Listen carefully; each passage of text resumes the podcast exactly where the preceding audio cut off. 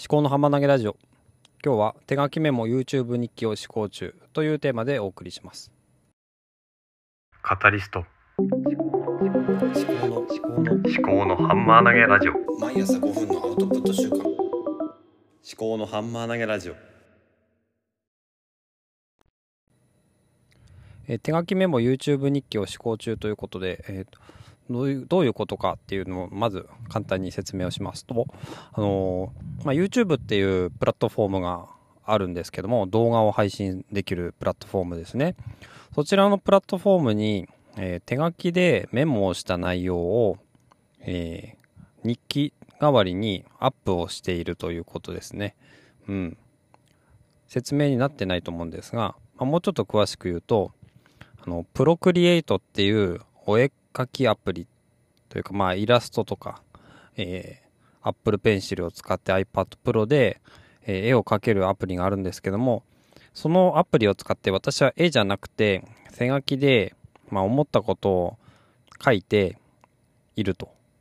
でそのアプリはタイムラプス動画っていうのを書き出しができてあのまあ簡単に言っちゃえば早回しで、えー再生するっていうことですね。の書いている作業でその書き出しをしたタイムラプス動画を YouTube にアップするということをまあ試しにやってるわけですね。でこれはまあ完全に自分のためですね。で自分がその時何を考えているのかっていうのをまあ記録すると。で日記って私あの紙の日記だとなかなか続かないんですよね。の日記帳とか、えー日誌とかそれなかなか続かなくてですねあのこうやって後からどこででも見れるっていう、うん、そのインターネットの利便性を生かして、えー YouTube 何に使おうかなと思ってたんですけどもその日記を書いてアップしようかなっていうことですね。で手書きがあの表現できる手書きのやっている最中が表現できるっていうのは動画のいいところだと思うんですね。で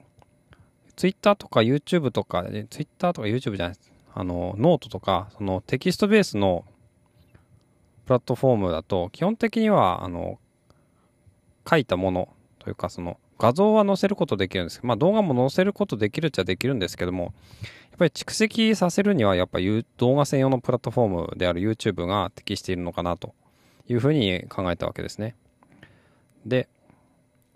じゃあ似たようなプラットフォームで TikTok っていうのがあるんですけども TikTok の方は縦型動画じゃないとまあ見づらいっていうところとまだあの IFTTT、IFT っていうあの自動化アプリに多分連携してないので、この辺がちょっとネックになっているんですよね。まあ、TikTok に上げてもいいとは思うんですけど、まあ、YouTube に上げて、で、それを、まあ、自動でツイートしたりとかもできるんですね。ちょっとそういう形で、まあ、最終的に Twitter で流したものが、あの、私の、なんだろうな、アウトプットの全リストみたいな形になってるので、ぱりツイッターに連携したいなっていうところがありますよね。で、そうですね。あれ、ちょっと YouTube も使い、だから、えっと、アウトプットのいくつかの手段があるかと思うんですけども、こうやって今使っているのが、ポッドキャストというものですね。えー声ですね。音声のみ。で、YouTube は動画なんで、音声も入れられるんですけども、この、YouTube 日記については、音声はなしで、無音のまあ、日記、まあ、タイムラプス動画なんで。で、試しに前ね、あの、画面収録をして、で、私が喋りながら書くっていうのもやったんですけどもね、ちょっと、なかなか画像っていうか動画が重い、データ量が重くなってしまうところもあり、そだと遅いんですよね。あの、再生するときに見るときに。なんかこう、リアルタイムというかその、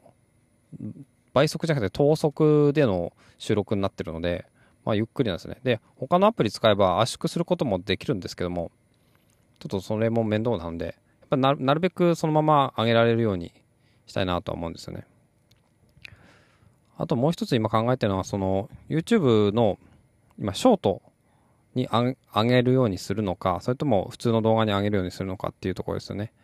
で、最初スクエア、あの、真四角の様式でアップしたら、えー、YouTube ショートになって、なんか、いつの間にか100回か再生とかされてたりとかして、やっぱ YouTube ショートの方が、なんだろうな、偶発的に見つけられる可能性っていうのは高いのかなって